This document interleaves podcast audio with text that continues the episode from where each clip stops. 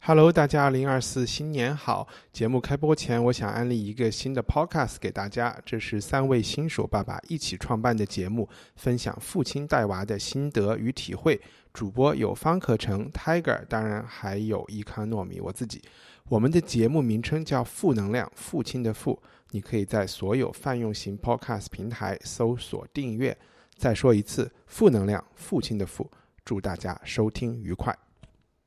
以下节目包含成人内容，请在家长指引下收听。欢迎收听文化土豆，我是伊康糯米。今天又是我们每月一期的误读会，欢迎编辑高高和艺术史学者张雨林参与我们的讨论。大家好，大家好。对这一期，我们想聊一个非常有名的俄国作家果戈里，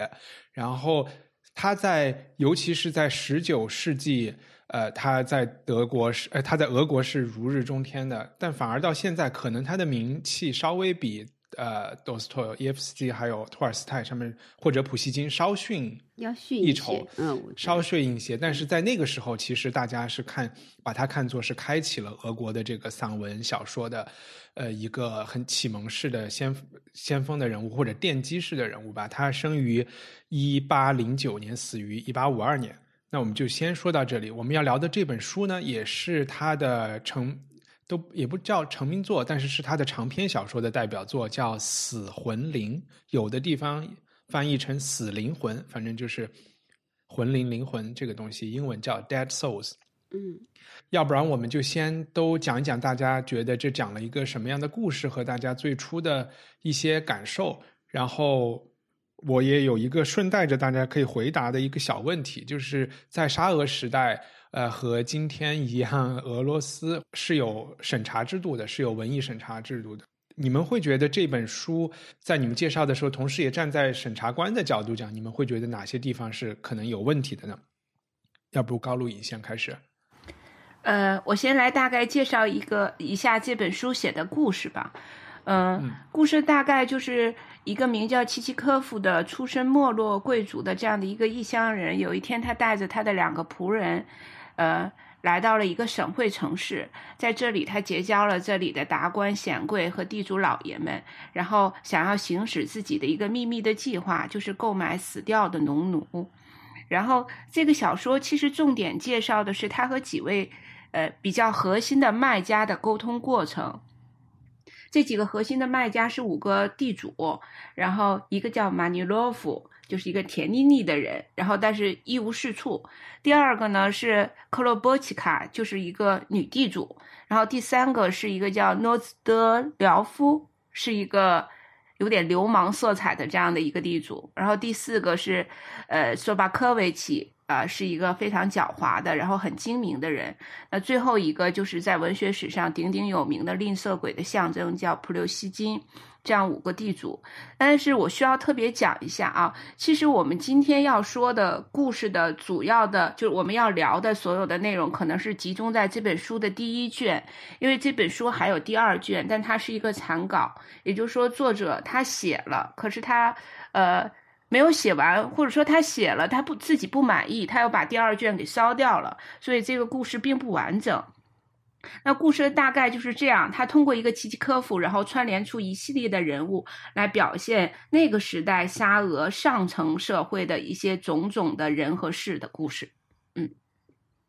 ，OK，那你要加一些你的、你的、你的感受吗？我的感受。我就还是想问你，一帆，我们为什么要看这本书？对，就是我当时，我先说一帆，一帆说我们来看《死灵魂》的时候，我还蛮兴奋的，因为这本书我们看的是鲁迅的译本。那我想，鲁迅是一个大家，他翻译的小说一定是更有他自己的特色。但是我开始读起来，我就觉得那个整个的文字和我们现在的阅读是有一点。隔阂的，就是他那个文字还是很有鲁迅那个时代的文字特色，然后再加上它反映的又是沙沙俄农奴制的那个时候的一个故事，所以等于你有了双重的那种文字隔断的感受，读起来就有一点让人 boring，就这种感觉。然后我就一直在问一帆为什么让我看这本书，是因为鲁迅还是因为果戈里？对，所以这是我想问你的问题。其实是在疫情开始的时候，中国已经进入了所谓的这个 lockdown 啊，已经禁足了。之后英国这边还没有禁足，然后我我这边有一个朋友呢，他是大病初愈，呃，也未必然，也可能得的就是这个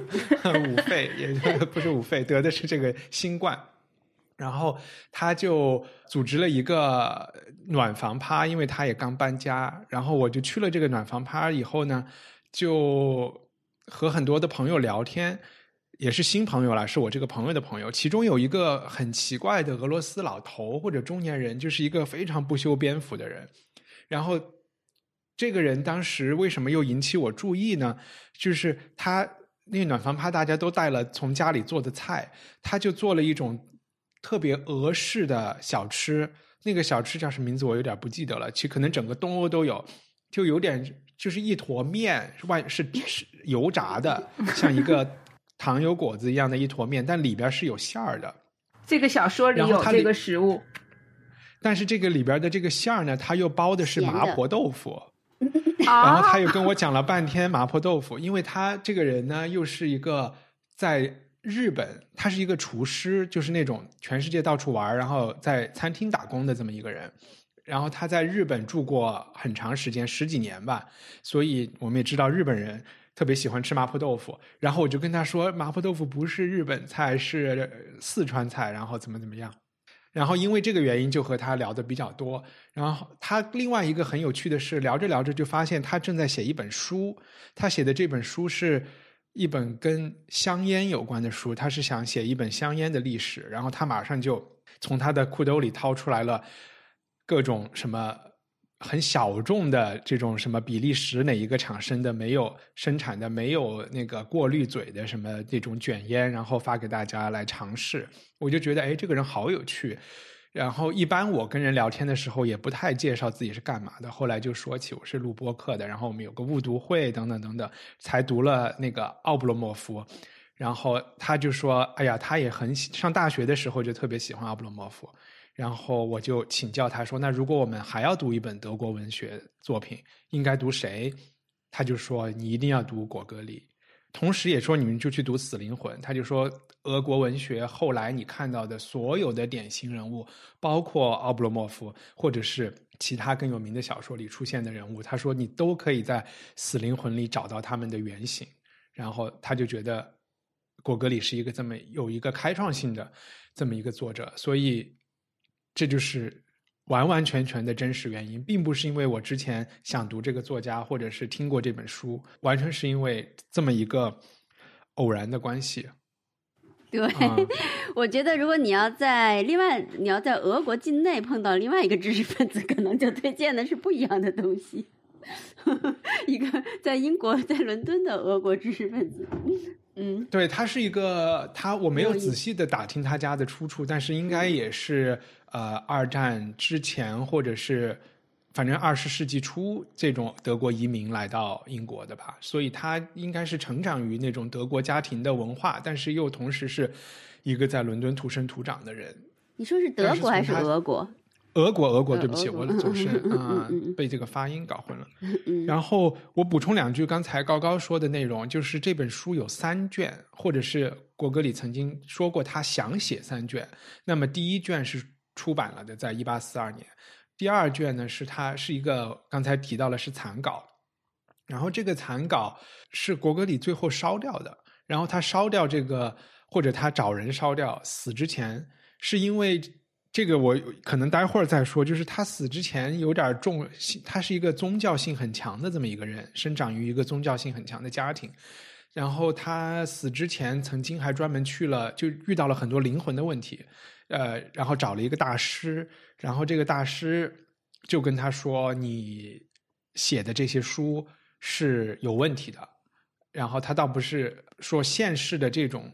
文学审查，他就直接是从宗教的意义上在审查。他说：“你要把你的书烧掉，因为它会妨碍你，呃，上天堂还是下地狱之类的事情吧？就是这是一个罪恶，你写的这些东西。所以他就他就把他的第二卷残稿给烧掉了。现在我们看到的，呃，鲁迅翻译的也是残稿中的一部分。那第三部呢，其实他根本就还没有动笔写。然后他其实写这三本，他脑子里也有一点想借鉴但丁《神曲》的这个写地狱、炼狱、天堂这三个部分。那我们现在看到的这个第一卷其实就是地狱的部分。然后我们知道但但丁的《神曲》也是这种走马观花、流水账式的一个人物一个人物的建嘛。然后他也和我们之前读到的《奥德赛》啊这些也都有一些千丝万缕的这个 DNA 的联系吧。那我再补充一下译本的问题吧，呃，是这样子，我刚才说到，呃，我看到这个鲁迅翻译的这个版本，它其实呃肯定不是直译，是鲁迅先生由日译本，日译本又是转译的德译本，然后 翻译过来的，也就是说三次转译，然后。出了现在这个版本，然后所以这个文字上可能是有一点点呃，有一点点特点啊。然后另外呢，还需要特别说一下的，就是鲁迅先生翻译的这个版本，让俄国人都觉得哎，翻译的太妙了。一个俄国的那个中国史学家，呃，他就把俄鲁迅翻译的这个版本又转译成了俄文，在俄罗斯出版。呃，我在读的时候，因为鲁迅先生的这个版本，我确实读起来有一点，就是我有一点读不下去，所以我又看了另外一个版本的那个，就是比较近代的一个版本，是是一个姓满的先生翻译的那一版，可能他就比较好读一点，然后我就这样读下去，所以等于我读了两个版本的这个《死灵魂》的这本书。嗯，你的第二个版本是不是它的第二卷也相对更完整一些？对，就是第二呃第二个版本是写到那个呃我们这个齐齐科夫入狱，OK，哦，但没有出狱。啊，有出狱，他最后被解救出来了。对，嗯。嗯，那雨林，你的阅读感受呢？我的阅读感受也是刚开始的时候特别难进入，但其实可能对高高说的对，并并不是说呃这个书不好，或者是鲁迅先生的译的。或者是这就是说译跟原作的这个品质有任何的差池，我觉得是一个语言的问题，还有一个是他的写作风格的也有这个问题。他会有大量的事无巨细的，其实我们看那个阿波罗莫夫 已经有这种遭遇了，就是 大量的事无巨细的现实主义细节描写，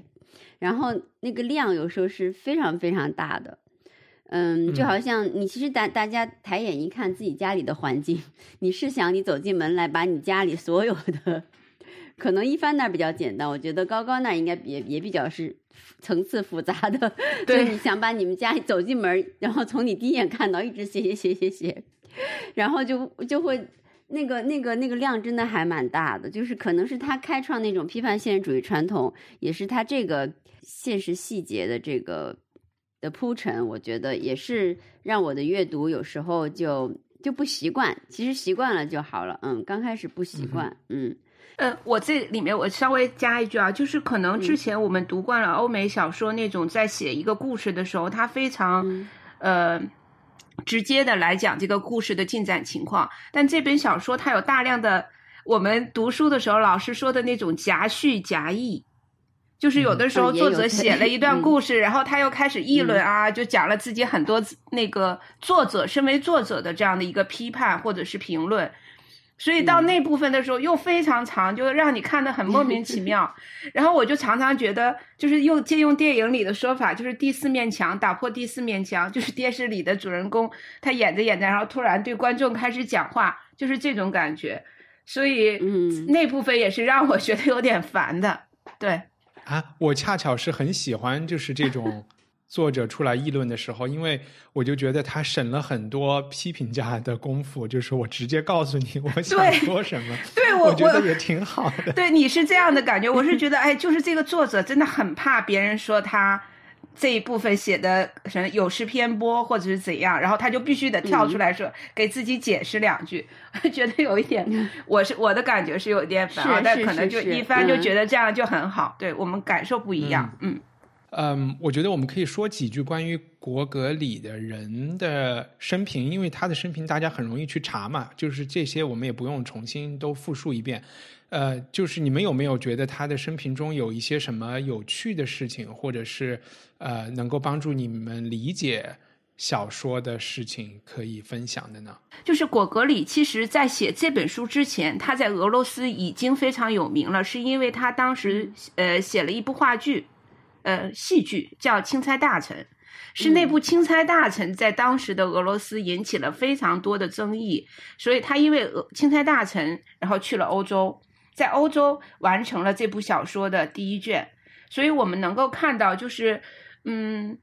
我不知道啊，就是我在猜测，如果他当时是在俄罗斯，他是不是还能写出这本书？嗯哼，嗯，可能就是因为他跳脱出了那个环境，他可以以一种非常批判的态度去完成这本书的写作，尤其是第一卷。我们在第一卷里可以看到，呃，我自己的感觉是基本上没有什么正面人物的。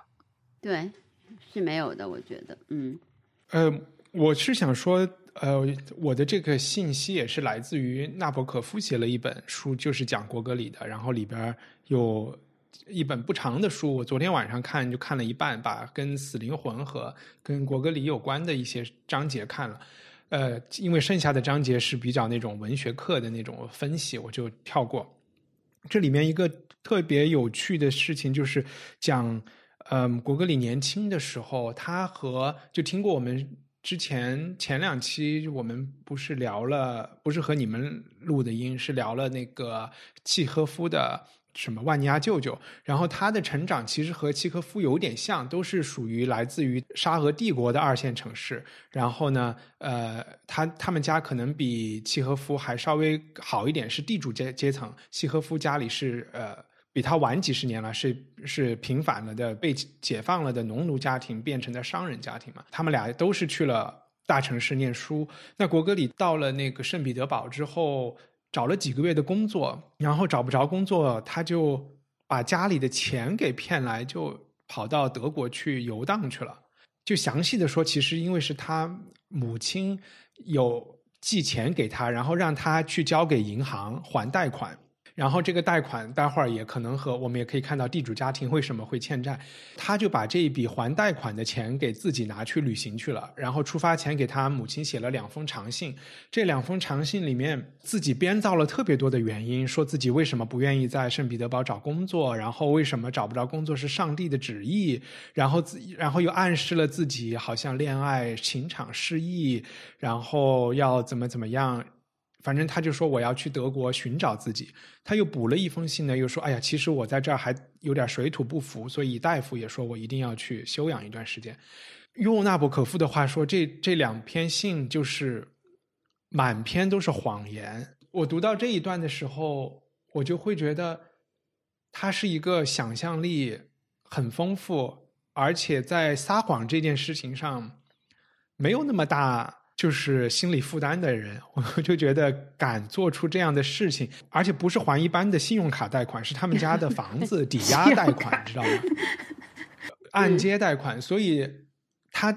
为了跟他妈，他还跟他妈说：“呃，如果你觉得很生气的话，你可以把我未来我的遗产这一部分变卖了，然后补上这笔钱。”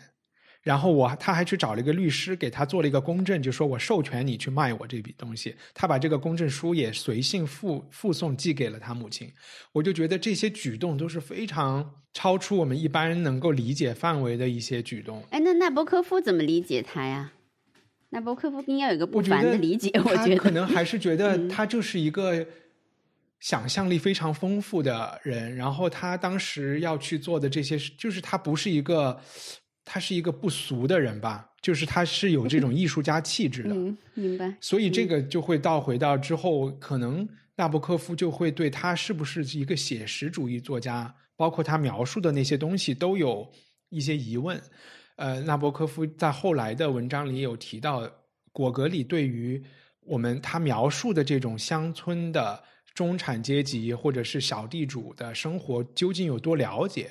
他数了一下。他一共就去过这种地方两次，一次是八个钟头还是什么，还有一次待了一周。嗯，然后他又觉得这些很多的这些信息来源，当然有他在乌克兰农村长大的一些一些东西，他就会觉得果戈里的写作更多的是象征主义的，并不是写实的吧？可能他从文学的这种定义，对我其实刚才没有说完，就两个原因，他对我同我特别同意纳博科夫，他这个说的就是特别细腻，其实也是我想要表达那种感觉。它是有很多我们用英语说就 realistic details，但并不并不是说就是来自 reality。他给你这个 real，他这个 style 肯定是 realistic detail，就是他那些房间里的描述啊，对吧？他说这个一个黄木桌子上面一个就是镶了银的酒杯，这种这种东西肯定是 realistic style，就是现实主义的风格。但至于这个这个地主家是不是有黄木桌子和酒杯，那再说。但是他这个就这个我同意那部，但还有一点特别是这样，我正想说，还有一点跟我们现在的文学特别不一样的，就是他那些人物都极端类型化。就这个极端类型化是咱们现在读小，因为小说就是表现一种，就常常是更复杂的，对吧？这个人是很复杂的，就就是什么层次比较多呀。他那个人物就像是为了采集俄国典型人物标本一样，给你做了一个标本册，感觉。然后在写到人物的时候，那绝对是象征主义的写法，嗯，绝对不是就就就把最重的关于这方面的特点就是塞到一个形象当中，嗯。这就让这个这种写法是让人觉得都，而且他自己也不吝在在文中表现出这个，他不经常说我们什么，有的人挠一挠后脑勺，就我们俄国人挠一挠后脑勺，事情就多了 什么那种的，就是他就把直接把他的这个人物这个类型就嫁接到俄国的俄国性上，大嫁俄国人民的这种秉性上，他也好像毫不迟疑，所以我觉得他从环境或其他。自然细节描写特别现实主义风格啊，到底是不是现实主义的再说。然后呢，他的人物描写又典型的是那种，就是是象征的，是是典极端典型化的，就提纯又提纯的这种这种写法，我觉得，嗯，所以都是我们现在小说读者不熟悉的，嗯，对，也正因为从这个角度，纳布可夫的解读，他会觉得这个东西，它是不是一个在写。沙俄时代的一种有没有在为沙俄时代抹黑？有没有抹就是俄国人的黑？他就会觉得好像也未必。这这也是他的他的一个解读。不不过，我觉得那个你们俩都提到了说他的这个阅读的一有一些障碍。我读的这个英译本其实也是被很多人批评的，呃，是一个比较老的、没有版权的、免费的版本。但是最近几年也是一直有更好的新的英译本出来。我读的时候，我觉得，如果你不把它看成，你把它看成一本游记，或者是说，就比如说有点像那个什么托克维尔去美国逛了一圈啊，就是把它看成这一类作品，就不要那么强调呃故事结构啊什么的，你就会其实反而这里面还是有一些诈骗惊悚的这个这种 这种结构，就反而会给你惊喜。所以我读的时候。或者也有点像那种跟着他去看别人家里边是什么样的情况呀？如果是这种心态，就会稍微好读一点。我我想请雨林先要不讲一讲，嗯，契契科夫就是这个主角这个人物，他是一个是也也是一个非常非常典型的人了。这个你觉得这个跟大家讲一讲，契契科夫是一个什么样的人？好，那我那我我先用一点把事实弄得简单一点，就是他他从小也是一个呃，我觉得是一个中产家庭，但是在偏不是在大城市里的，所以他要上学要到寄人篱下。他很小就情商巨高，然后他父母对他教育反正也是你要情商高，在社会里混。所以他从学校开始就是不是最好的学生，但是很会混，就跟同学混得好，跟老师也混得好。然后毕业以后，他又去到衙门里面用公职，也就是跟上级很快就就也首先当然工作很勤奋，然后又跟上级马上。混得很熟，就开始勾兑做一些灰色的事情。最后这个上级一调离，他就出事他就换工作，在税务里面，反正也也是几次这样的，想要做一些灰色的事情，然后又几次陷入困境。嗯，这在整个过程当中，然后呢，他就开始有了这么一个想法，有了呃，就是像一帆说的，就后来他就开始想要购买死魂灵，这是事实层面。那在整个过程当中。可以看出来，他是一个首先是呃极端自私自利的人，嗯，他基本是把世界看成他的工具，看成他实现现实生活利益的呃手段啊，就周围的人呐，或者是他的学习啊，他的职位啊，呃，基本全是工具化的，就是这这绝对是一个极端自私自利的人。然后我觉得，当然他是。另另外一个层面上就想起来，他肯定是，既然他把世界和人都可以工作，他是还是蛮冷酷的，就想起来要买死魂灵啊这样的事情。但是，呃，因为情商高的人，他都是一个观察力很敏锐的，我觉得他很会见人说人话，见鬼说鬼话，然后他对别人的这些细小的细节或者情感的细节、心理的细节也很能掌握。还有一点，为什么我觉得跟果戈里，你刚刚说了纳博科夫损果戈里那段话以后，我就觉得，就是他那种对，虽然他是一个什么做税务的哈，然后又就是就感觉对现实生活抠抠缩缩，但是他在，因为他每一次蛇都是想跟人搞大的，就是搞那种灰色的大坏坏的事儿，但就是他在那种嗯，就做一个 gambler 赌徒心态上，跟契科夫那一下。有有那么狠，对，你想希科夫把他妈妈钱都拿了，也是蛮冷酷的人。其实一方面来说，也是把人当工具的。嗯，就是这种这种，然后对有对生活有一种狂想，嗯，对在对大的骗局有一种投身进去的热望。我觉得这是这个这个契契契科夫跟我们不是在说契科夫，我们在说对跟果戈里说错了，到刚才。我就没事儿啊，听众应该能听得出来啊。错了，对对，因为有个契契科夫。对对对，对 他他其实跟那个跟果戈里跟那个纳博科夫笔下的果戈里是很像的，就是他这种赌徒心态，他这种在利用起人上来比较冷酷的这种，嗯，对大的骗局不太就是说不不触的这种这种心态，挺像果戈里的，嗯，所以我觉得里面有果戈里的影子。呃，我我是想让高高再解释一下买死灵魂到底是一个什么生意啊？然后，但在这之前，我就想先种下另外一个种子，就是说，我觉得契契科夫这个主角，他在他的那个生活的那个时代，我又会觉得和今天的中国特别像。就假设说，我们今天都一直你是来自于一个很普通的，比如说三四线城市的一个人。就是只有高考改变命运嘛？你的家长从来就会这么跟你说。然后高考改变命运的那个重心还是要改变命运啊！我觉得契契科夫他就是一个力图要改变自己命运的人。然后他他去当公务员，他那个阶级的人能混得最好就是去当公务员了。然后公务员的那个体系就是一个那么腐败的体系，那他也不得不要他如果要在这个体系里啊。成功或者是活下来，他就得去做这些事情，而且在他做这些事情里面，我也可以想象出，大家读细节也会发现，都会觉得有点像《人民的名义》，他也觉得自己有特别多的苦衷，他甚至他很聪明，他不去贪小便宜，他都是要等到他在说玩就玩一把大的那种，他就是玩一把大的，就是说他都不去小的灰色收入，他不要，他一直等到自己能够当了海关的一个什么。一个小小一个小官员以后，他可以把这个腐败的环节的每个环节都在自己掌控之下的时候，他才下手。后来当然事情败露以后，就他也不是那种神级的人物了啊，就还是有败露的那一天。败露之后，他要去买死灵魂的时候，他也想了一个觉得他在他自己看来是一个人畜无害的事情啊。他甚至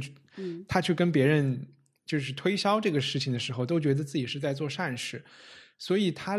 他他主观意愿上没有想害人吧？没有想，虽然他可能会害人，他也不是说，呃，就是说完全不会去害人的人。对他就是自私自利的人。对，但他那个自私自利，我都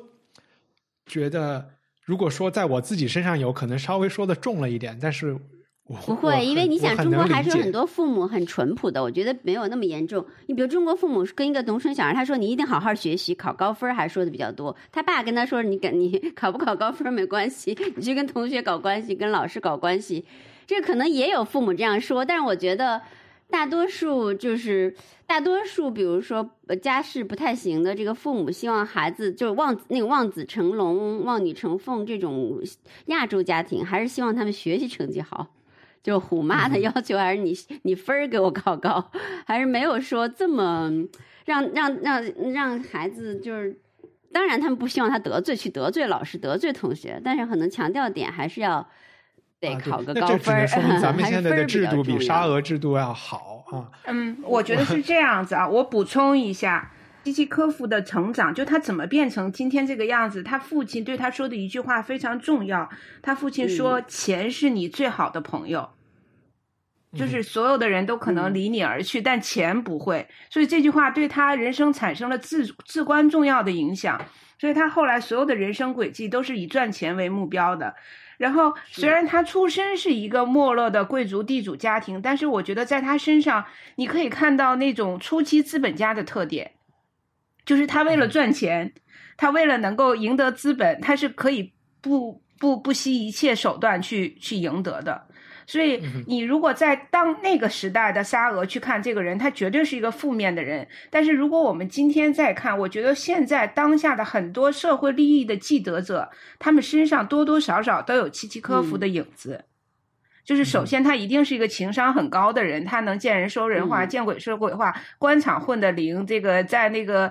有钱人那儿也混得灵，对，商场也混得灵。然后呢，他也知道这个利益要共享。就是我如果想获得更大的利益，我也不能让你损失的太多。所以，呃，我觉得我对他吧，我在看书的时候，我会觉得这个人有点有点讨厌。但是我合上书，我再静静的去想，我觉得如果契契科夫在当下的世界，不管是中国还是任何一个国家，我觉得他很有可能是一个成功人士。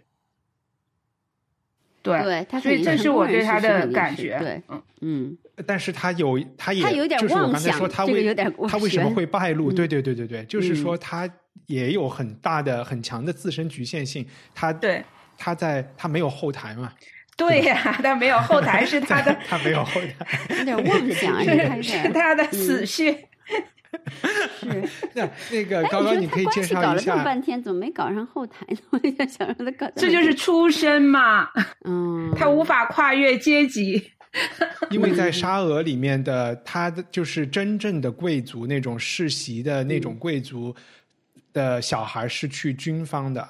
然后他们也是跟中国是中国应该是跟沙俄学的几级干部几级干部，他们自动就可以从几级开始做起。然后可能就当军官，但是比他们次一等的这种小地主，就只能去当普通的公务员。这些普通的公务员，你看，就是这些各种厅长啊，或者是呃这种执政官啊、省长，在他们看来，他们是他们看这些下面的公务员，就和契契科夫看自己的马夫一样的，就肯定觉得他们是不平等的一类人，所以很难去对，除非他通过婚姻去改变自己的命运。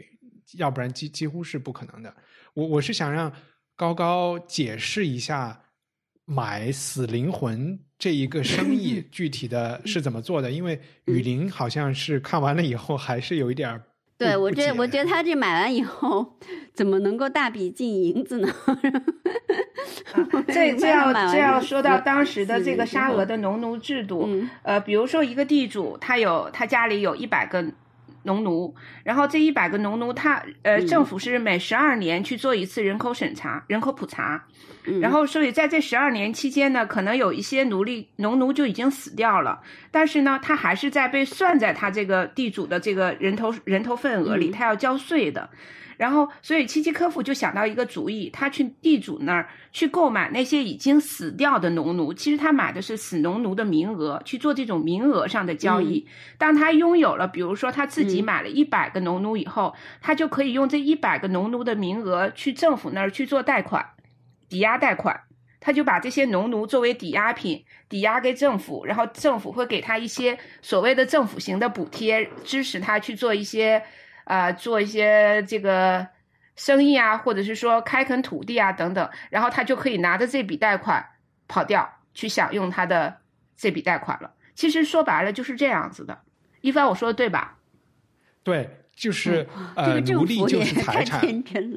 奴隶就是财产。因为站在政府的角度，呃，农奴会生小孩也会死，所以他们觉得十二年做一次普查是基本是八九不离十的。然后这个契契科夫去买了这些仍然在册的死人的名字，然后他就会拿到一个相当于财产登记的地方去找政府做这个转让，这些就转到他的名下了。那卖农奴的人就可以少交税，因为呃转让的过程是有登记的，就是它是一个呃两次普查之间的变量是可以被登记的。那卖的人就。先可以得一笔钱从契契科夫这里，然后下一次交明年交税可以少交，所以对他来说是个免费的午餐。然后对于契契科夫来说，他就名下就有了一些虚拟的财产，他就用这个财产去做按揭。那当时沙俄的这些金融啊，它也是允许这个事情发生的，也是因为政府想补贴贵族吧，然后所以可以去做这个按揭。对，但我觉得就是在按揭的时候，咱政府都不查人是死活吗？我觉得其他时候不查没有关系，但是你都拿来抵钱了，他都不查，那也太那就那就明摆着，那应该很早就有生意人想到这一点，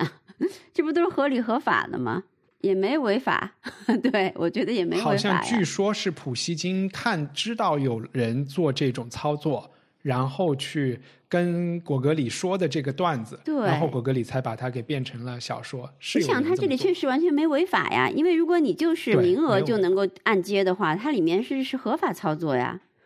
它是合法操作，对对。既然如果政府不去验死活，那人民说名额是名额是这个操作的本体。那这个，所以我就没弄明白这。我说这哪违法了？这没违法呀，是不是？所以没弄明白。最后，嗯，我完全没有违法。我现在明白，但是有一点吓人啊，就是是有点吓人。说买灵魂这件事情是有一点细想，大家就所以他去呃谈生意的时候，很多人都还是心里会打鼓嘛，觉得这件事情听起来不违法，但是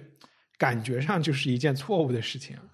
那他还要买，就是那他还要再再按，因为政府十二年做一次，就是他买的时候肯定离这十二年还比较远的时候，稍微远一点的时候，是吧？对，嗯，对，嗯，其实，呃，用现在比较好理解的话，他是一个钻制度漏洞的一个人，也就是说，现在有很多生意人，其实他所做的生意，他是介于违法和不违法的边缘，他可能。你很很难去较真儿，他到底是不是违法？我觉得第一桶金大大大抵都是这么得来的吧。所以，所以我怎么说读这个小说特别像看《人民的名义》呢？就是我觉得它太像了，而且你把它站在这些卖死灵魂的这些地主的角度讲，他们就是在逃税嘛，对吧？逃税这件事情就。他们也没有逃税，他们正常把它卖出去了以后，这个就是税会少啊。为什么叫逃？比如说这个名额不在我名下，我就不会这个名额。但是卖的是名额吗？不是说政府不查，我就我就是为我就是关心为什么政府在做按揭时都不查，那就证明就是说这个金就是这个交易里的实体不是人的肉身，就是名额，就是你你你手下有多少名额？是嗯是肉身，但是问题是说呃人口普查是有成本的嘛？然后你有大多数警察，大多数是就像税务机关，你报税上去，他也不是每笔都查的，只是抽查。所以说这个事情是风险不大，没有大到，因为很少人能动这个脑筋去转让这个死人的这件事情，所以啊是一个空子。我就在想，但不用普查呀。比如说，谁要真的去政府那儿换银子的时候再查他的，反正就这个这个行为，就反正就是完全没有没有违法点了，就变得很合法。所以他去查的，他去了那个镇上的时候，去跟所有人交朋友，他去参加所有的派对，然后以至于最后那个厅长要帮他做公证的时候，那个人都已经和他是熟人了嘛？对，所以就成了一个熟人网络。做事情就你还要查吗？对吧？所以这个也和反正就和哪儿都很像。对，我觉得这个人，这个人放在当下就是特别能够能够理解，就是一定是当下的中国，一定是有很多这样的人。我就是他哪儿都有很多这哪儿都有对，就是他不出事儿，他就变成摇身一变变成了一个有钱人。他如果出事儿，他就会变成一个阶下囚，就是这样。我觉得，嗯嗯。然后我还想说一下，其实他这里面他的人性里还有一些，我刚才为什么我很同情契契科夫呢？就是他的终极理想，他的终极理想就是贷款，然后这这是涉及到了我不知道是不是涉及到了第二部分的，他就是想当一买一个庄园，把它好好的给弄成一个模范庄园，然后在那儿娶一个妻子。然后生小孩为俄国做贡献，对吧？他其实就是想实现一个跳跃，然后跳跃之后，他就像灭霸一样的，他就想好好种田。他的那个理想也是一个其实还挺纯真质朴的，一个理想，他我也特别能理解。一个美国梦，他一个俄罗斯梦，一个。但也没有太质朴了，这都阶级跳跃了，有多质朴啊？你想想，对田园生活比较纯真质朴，但这是一个教育阶级的这个这个，那是因为这个阶级有罪嘛，对吧？对，是一个不种田的田园生活，所以不太纯真。我觉得，如果你说他自己想回去耕地，那个比较纯真。啊，这里面就涉及到了第二部，我不知道高高看的那个版本有没有讲到，有讲看了对吧？就是有一个。呃，有一个名字叫康士坦夏格罗的这么一个地主，嗯，然后他的那个庄园之前是年收入两万，经过他的新他的各种运，就是好好的努力经营，嗯，就变成了二十万年收入的一个一个庄园。然后这个人是非常，就是和他的奴农奴们是一起同吃同喝同住一起干活，然后又比较知道怎么去。呃，对，科学种田的这么一个人，然后契契科夫去参观了他的庄园以后，就无比的崇拜，而且甚至是为自己的为自己未来的生活找到了一个榜样和方向的这种感觉。嗯，在第二卷里面，给这个呃呃他的昵称叫康斯坦丁，给这个康斯坦丁有很大篇幅的描写，这是一个完全正面的。沙俄时期的地主形象，他是又聪明又肯干又勤劳，完全靠正当的手段去经营自己的农场。呃，然后契契科夫被他打动，向他学习了很多经营农场的呃所谓的诀窍。呃，有很大很长的一段篇幅讲，所以契契科夫还专门在他的农场旁边买了一个地。对吧？买了一块地，要跟他做邻居，向他学习，然后也过上像他一样的生活。当然，最后他的这个美梦也破灭了。所以，就像一帆讲的，契契科夫其实他的愿望没有那么，你归根结底去看他的愿望没有那么野心家，他还是挺朴素的啊。他没有超越他自己的那个阶级，他没有想说我要我要做什么高官呀，这这他都没有。对。对，肯定没有想要做拿破仑，嗯，但是我想说，就是你说的康斯康斯坦丁这个人，我在看他的时候，我也会，我也会想他，他也不是一个纯正面的人物，因为一第一个是他自我感觉非常良好，他觉得别人都是歪门邪道啊，然后都是笨蛋，他自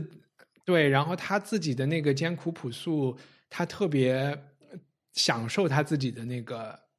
他的人生观或者他的种田之道，很客观的讲啊，就站在又是一个学经济的人的角度讲，当然他首先也是在剥削他的农奴，这是其一，对吧？嗯。然后其二是他的庄园已经大到了一定规模，然后他对自己有很理想化的描述，就比如说他也开办了很多纺织厂啊，什么什么。他都说这是偶然的机会，就是因为啊，农奴们有时间，他们需要衣服，那我就做点衣服卖呗。我也不做高级衣服，就做他们要穿的这些衣服。然后说啊，别人倒了很多垃圾，这些死鱼头过来，我们这河里有很多鱼，那我肯定要把它弄成化肥啊，什么什么的。就是他都觉得这些事情是水到渠成、信手拈来，然后返璞归真的在做生意。但我又觉得，对，这有点太完美了。就是他，嗯。它的生产也必定会导致别人和别人竞争，对吧？然后放在更大的事情里，它的这种操作能不能长期的成功，也未必。因为十九世纪是一个工业革命，是一个呃制造业兴起、农业没落的一个这么一个时期。所以我在读他的那个那那那些特别良好的自我感觉的时候，心里反正也有一些问号了。嗯，我觉得你可能是果戈里的败笔。鲁迅翻译的时候不是写了两小段，我和高高这版本上有，就是说果戈里就是地狱那个讽刺人的地方能够写得好，一旦他想创造一个一个比较好的角色、理想一点的，就就全无说服力，就是他就把他，因为他有那种典型化的倾向，总是。他就把那种他想把所有的好都放在一个人身上，就就感觉就完全不能不可信的那种，像你读那个康斯坦丁的感觉一样。对对对，嗯，我我想问一下啊，因为其实这本小说它着重篇幅其实是讲了五个地主，你们对哪个地主的印象最深刻？就是前两个，也可能是第一个是 Manilov 这个人，就是一个傻子嘛啊！而且他和这个人，他就是一见如故，他觉得契契科夫就是他的，就是他最好的朋友，他他要可以各种为他打保票，然后各种为他说话。我就觉得他的那种未必就是在这种地主阶层继承来钱的人身上，有的人就是会这么傻。然后是，嗯，然后那个第第二个印象比较深的就是第四个吧，和他谈生意，就是所有这些谈生意的这个这些情节，谈价格，因为他们卖的这个东西是一个没有市场的东西嘛，这价格是一个卢布一个，还是一个卢布一百个，还是一百个卢布一个，都是可以的。所以他们谈价格的时候，都涉及到了这些很微观的心理描写。本来这个东西我免费给你都行，但是我一听你想要，那这个东西可能就值点钱。但是我不卖给你，我又不能卖给别人，那我们之间怎么来讨价还价？然后我是不是顺带还要卖点别的东西给你，也占点便宜？就我觉得这些心理描写也会让我想到很多，就是所有工作中 谈合作。嗯，我为什么说谈合作而不是卖东西呢？就是因为。市场部谈合作都是交换嘛，所谓的资源交换，然后我就会觉得，我们这些文艺机构都是谈合谈合作。对，然后就 是经常有人来找你约你谈个事儿，然后就是跟他聊了十分钟，你就发现哦，他其实是一点钱都不想付的，他只是想和你玩资源交换，然后你们就聊你们有什么资源，然后最后就是这些谈判都让我想到工作中遇到的这些事情。就挺搞挺搞笑的，幸好不能买卖死去的员工，原来是 太可怕了。讲起来，对我也我对那个我对那个吝啬的人印象挺深的，嗯嗯，一个是写他的段落也比较长，还有一个他真的是那个顺杆爬，本来就是说二十五戈二十五戈比还是卢布，就好像说一个特别低的，他已经其实说就不能够想象死人还能给。他挣来这么多钱，但他还是马上他就已经在那种非常惊喜、狂喜的状态下，他的下一句好像是非常自然而然的话，就是说：“你看我这么穷，我还是需要四十个币。” 所以我都觉得这个这个表演特别的精彩，就是明明他脑子里是被这个死人还能卖钱这件事儿就一。就就是，但是他瞬间下一秒的反应就是说，还是要为这个继续砍价、继续抬价。我觉得这个太生动了，就真的是生意人的那个，就是说 instinct，真的是 instinct 的反应。嗯，就感觉不可能听到一个价不往上抬是不可能的。所以我觉得这个这个就吝啬的这个老人写的还挺好的。我也是对这个普留西金印象特别深刻，然后后来我又去我又去专门去查。然后我发现，那个果戈里写的这个人物，其实已经著名到他是世界上最著名的三大吝啬鬼、四大吝啬鬼的象征，就是跟，比如说莎士比亚那个威尼斯商人呀，跟葛朗台呀，就是齐名的。然后我我又反又重新看他这一段的描写，我就觉得这一段描写实在是太精妙了，就是。作者能够用非常细微的细节和语言来表达一个人他会吝啬到什么程度。其实这个老头他家里很有钱，他直到直到这个契契科夫去拜访他的时候，他家里都是很有钱的。但是呢，呃，他之前呃这个普留西金之前是个非常大方的人，是一个非常正常的人。后来因为他太太去世了，他就整个性情大变，就变成了一个很吝啬的人，到处去捡破烂儿。别人不要的东西，他都收到家里面去，然后把家里弄得像一个垃圾场一样。但是所有的东西他都不准别人用，也不准别人动，只是放在那儿去看他。然后契契科夫去拜访他的时候，他想请契契科夫喝茶、吃下午茶，然后那个饼干都是长毛的，嗯，然后就这个长毛的饼干，契契科夫没吃，他还让他的女仆再把它收起来。就是，然后包括他让他女仆用刀把那个毛刮了，但是刮下来那个东西不能扔了，还要去喂鸡还是什么？对对对对。然后还有一段描写，就是他们签合同，签完了之后，他突然发现他的一张白纸没有了，然后他就骂他的女仆说：“一定是你偷了这个白纸。”然后有一大段的描写，最后发现那个白纸其实就在桌子上。所以我觉得这一段的描写特别特别的精彩，就是。呃，我很佩服果戈里，他 能是让你想到了你认识的什么人吗？没有没有没有让我想到任何我认识的 面仔，我就是觉得这一段的描写充分的表现了作者对于文字，就是对于细节的掌握能力，就是他能用很多很细节、很细节的东西，这个细节不仅仅是说事物，它甚至包括人的对话，去表现一个人物的性格。对，第二个我印象很深刻的就是那个呃。叫索巴科维奇吧，就是长得像熊一样的那个地主，嗯哼，啊，大家还有印象吧？我为什么会对这个人的印象非常深刻？这也是我在读这本小说一直读到这一个部分，我心里很郁闷的一点，就是我找不到一个正面人物。我很习惯性的去抓一个抓手，就是我希望在这本书里面能够让我看到有一点点光明色彩的人物，但是这本小说《死魂灵》就是我读下来就找不到这样的人。然后我就拼命的抓到了这个索巴科维奇，我觉得他至少还算是稍微正常一点的，除了他比较精明，就是我觉得他没有太大的瑕疵，他甚至对他的农奴都非常了如指掌。这个人他是一个有什么特色的人，他不仅种地种得好，他做鞋做的也好，然后他甚至，但是他做他也做了一件。呃，比较缺德的事儿啊，因为这里面还涉及到一个农奴买卖制度，就是在当时的沙俄，农奴买卖只能卖男农奴，不能卖女农奴。嗯，所以他就在那个里面混了一个女农奴的名字进去，最后被人发现说，哎，这不是一个女农奴吗？他他怎么也在这个里面？就说明他是一个非常狡猾的人。对，所以我对这个人印象也比较深刻。嗯，我其实很喜欢这本小说对这五个地主的描写，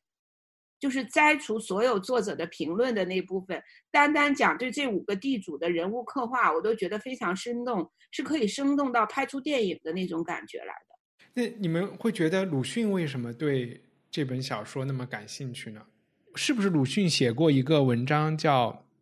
这是这小说里的一个细节，鲁迅是不是写了一个什么大概是差不多主义或者是什么样的这么一个意思的一个文章？就说中国人做事情，批判国民性的文章跟这个对对对，就意思就是说中国人就很多事情就是差不多就行了。然后在这本小说里，我就在两个地方都有比较深刻的这个感觉。第一个小第一个细节就是开篇契诃夫的马车到了这个恩市的时候。呃，在一在街上有两个农奴在聊天，看着这个车，他们就评论了一下，说：“哎，你说这个车的那个车轮装的稳不稳，能不能开到莫斯科去？”然后那个人就说：“嗯，应该可以开到莫斯科去。”然后另外一个人说：“那能不能开到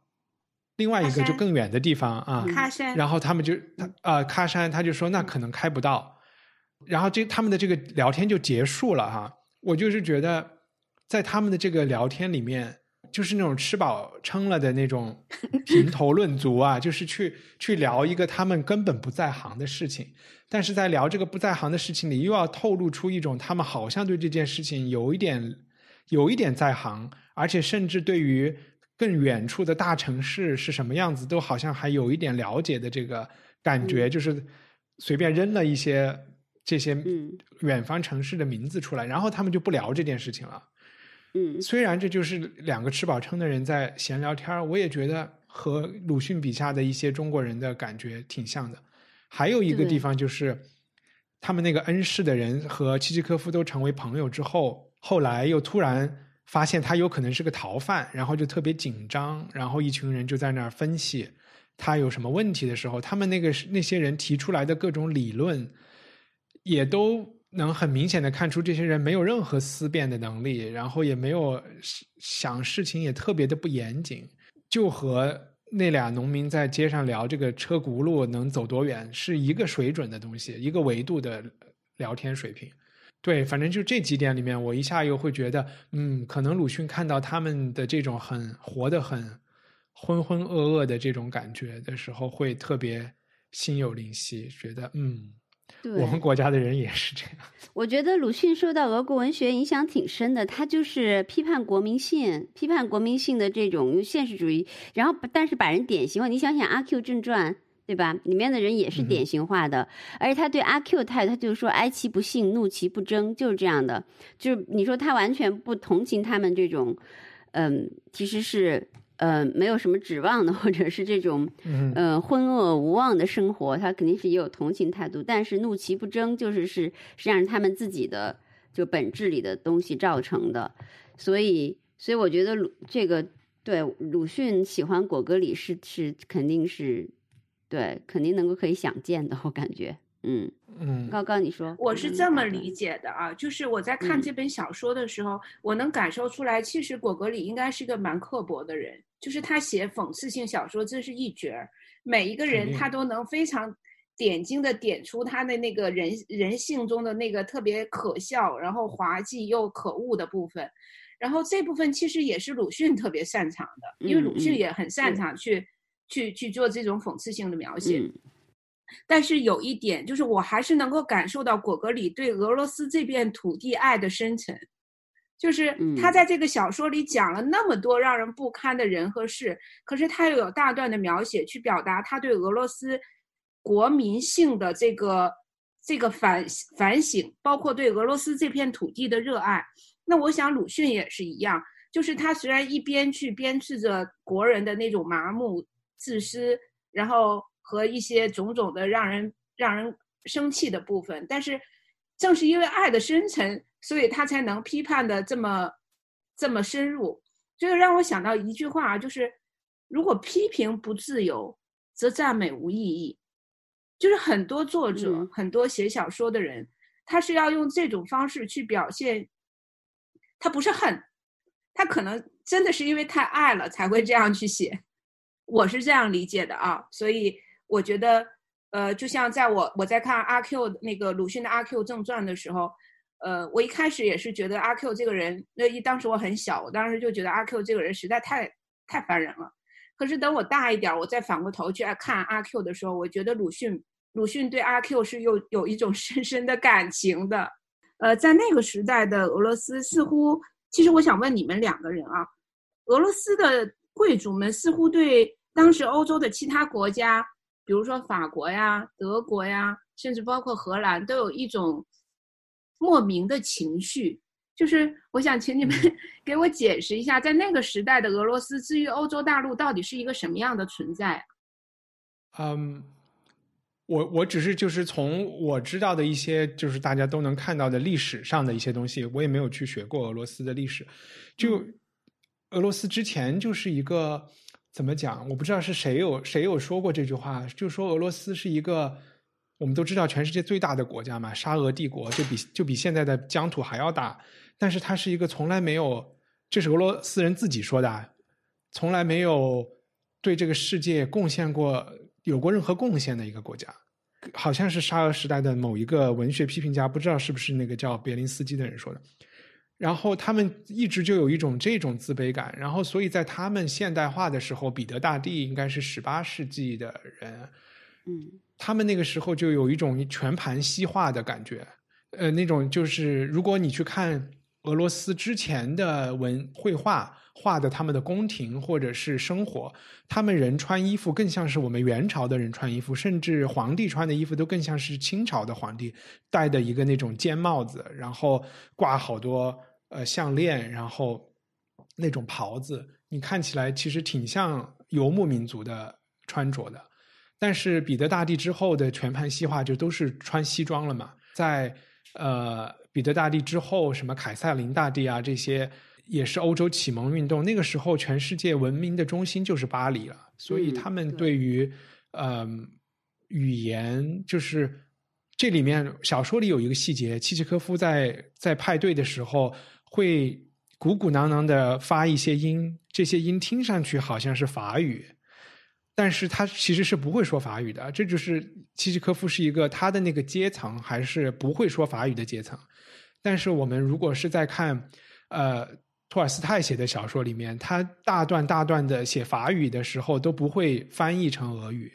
而且他都会说，俄国贵族讲俄语的时候都是要带着法国口音讲俄语，嗯，才好，才才是更时髦的一种方式。他们的贵族文化就是一个法国文化，和法国和德国吧，我觉得他们和普鲁士和法国是他们觉得那个是相当先进的，可能就和民国的时候我们看美国我觉得有相似的地方。嗯嗯嗯，那我理解了。对，因为这篇小说里面确实提到有两两个贵妇人在聊天的时候，他们其实夹杂了大量的法语。然后我就在想，哎，当时的俄罗斯上层贵族似乎他们都是很精通法语的，他们是要要学法语的。嗯，别说俄罗斯贵族了，一般你们英国 好点的学校都是要学法语的。嗯。因为而且呃，外交官都是讲法语的嘛，所以嗯，甚至是在这些，我不记得这个是不是准确啊？我脑海里有印象，就是这种在和拿破仑打仗的时候，就是俄国的军队他们的最高的指令和军官之间的指令都是用法语的，就是即便是在 这种民族兴亡的时候，我觉得那个时候是那个时候人的世界观吧，可能他其实也还是一个民族主义诞生之前。所以他们会觉得那个东西就是 civilization 是文明，嗯，他不会把他会觉得我们在和法国人打仗，这个时候我们就不能说法语，而且换句话说，拿破仑是掀翻了法国帝王制度的人，对吧？虽然他后来又称帝，但是拿破仑代表的是中产阶级，是资本主义的这个阶级，所以沙俄的人他们也会觉得我们讲法语其实是和是我们讲的是呃路易十的四的法语。不是你拿破仑的，不不代表我们就是，他们是很瞧不起拿破仑的，是，嗯，反正这里面的这个复杂感觉是你明白。我觉得还是启蒙运动很重要，嗯。那农奴制是当时在欧洲只有呃俄罗斯特有的吗？还是说其他国家，比如说像法国和英国曾经有过农奴制吗？法国在中世纪的时候肯定是这样的呀，对对对，是佃农，嗯嗯。那法国就是佃农还不太一样。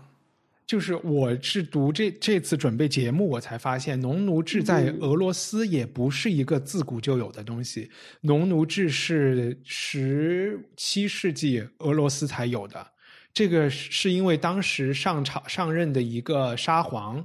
他是一个没有背景的家庭出现的人，然后他为了巩固自己的呃地位，要和地主阶层搞好关系，专门立法。当时说。你们对，就是这些，你们的佃农都是你们的财产。其实，在这之前，佃农无非和地主之间是一个我租用你的地，比如说我在你的地上劳作，我要给你交一部分粮食给你，啊，但是我如果不爽了，我我的小孩不是你的财产，是是没，我不是可以被你买卖的东西，不是一个这样的关系了。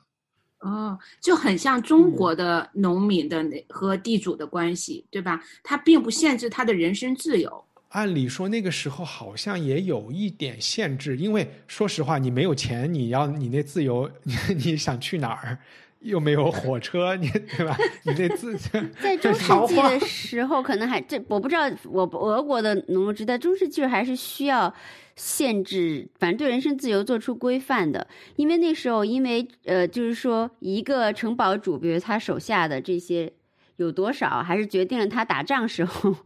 的实力，还是有有关系的啊。所以说，你不能说你今天就是说受这个领主庇护，你明天就换了一个了，嗯，还是没有那么容易，是还要有一个，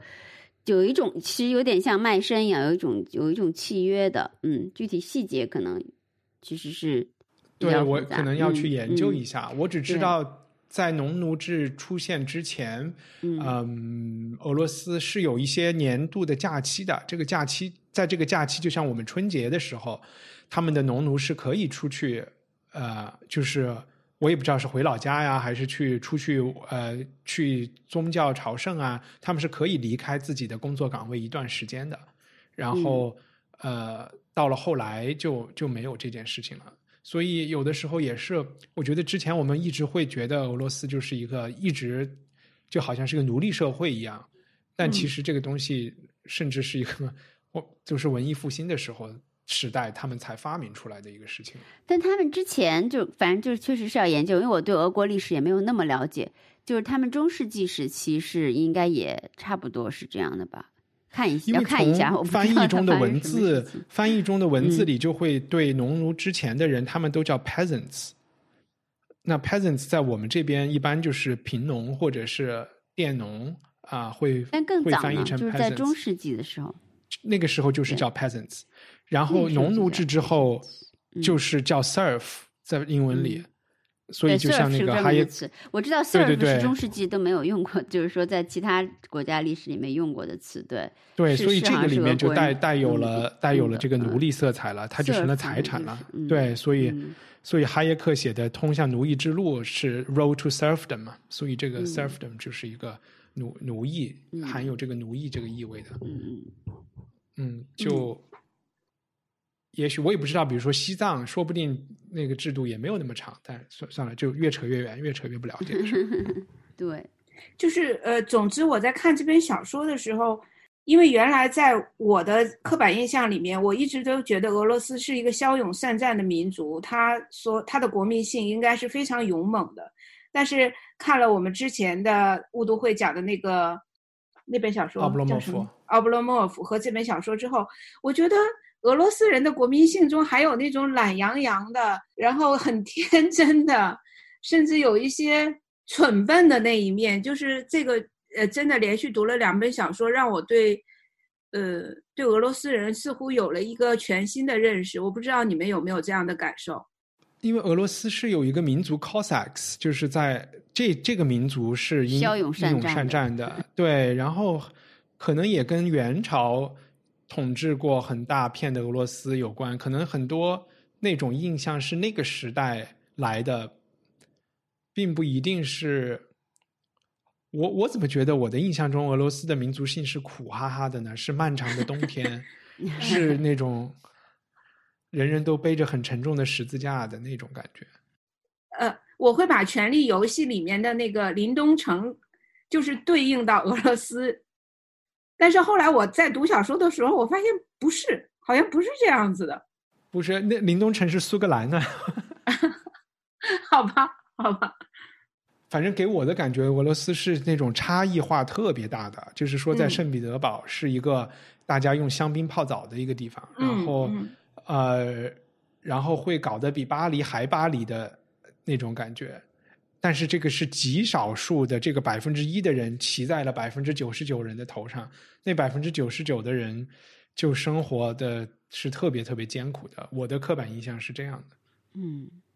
反正我的刻板印象是，就是说，俄罗斯有一批，就是如果是我觉得俄罗斯，就是说，俄罗斯的知识分子都是知识分子气很强的，就谈论的都是那种存在主义的，呃，就是哲学的大问题，比较。然后也比较浪漫，比较富于激情，而且吹文俄罗斯的文艺创作一直是非常吸引我的。就从文学、音乐、电影，呃，绘画都有很，就是说跟跟其他民族确实很不一样的味道。我觉得，嗯，生死大问题，他们经常就讨论，呃，那些知识分子就是是讨论生死大，而且他们都很浪漫，你看他们的诗歌、音乐。就比较极端，有一种极端的激情，嗯，但这个音乐、电影都有。十九世纪以后的事情，对吧？哎，你们谁看了那个 D A U 道是吧？叫道，就是那导演重新做了一个俄罗斯小镇那个电影啊，没看。没有。那那个，那就说呃，那就说 Tarkovsky 吧，大家都知道对吧？那不是对对吧？那那多多强的诗意啊！真的，你要说诗意电影，我就说是十九世纪之后嘛，十九二十世纪之后的。你是说这个气质是吗？对对对对对。但我觉得他们爱讨论这种，呃，就是说他们其实信仰就爱讨论这些生死大问题，跟那个从拜占庭传统、从那个东正教信仰来，就是有有有这个特色。我觉得，嗯，从东正教来，这个我我也觉得是和东正教可能也是有点关系，因为他们觉得自己是保持了这个东罗马帝国的正统，然后嗯。在西伯利亚这么远的这么一个地方，好像就是说保留着天呃，就是基督教的一一个正统的火种吧，就是还时不时的想要光复伊斯坦布尔，光复君士坦丁堡。包括他们，就是我们今天看地缘政治，它和土耳其和巴尔干半岛的这些就是关系，可能中间也都是有一部分是来自于他们的这个宗教情节，对的这种宗教浪漫情节，要不然真的离你那么远的事儿，你就管它干嘛？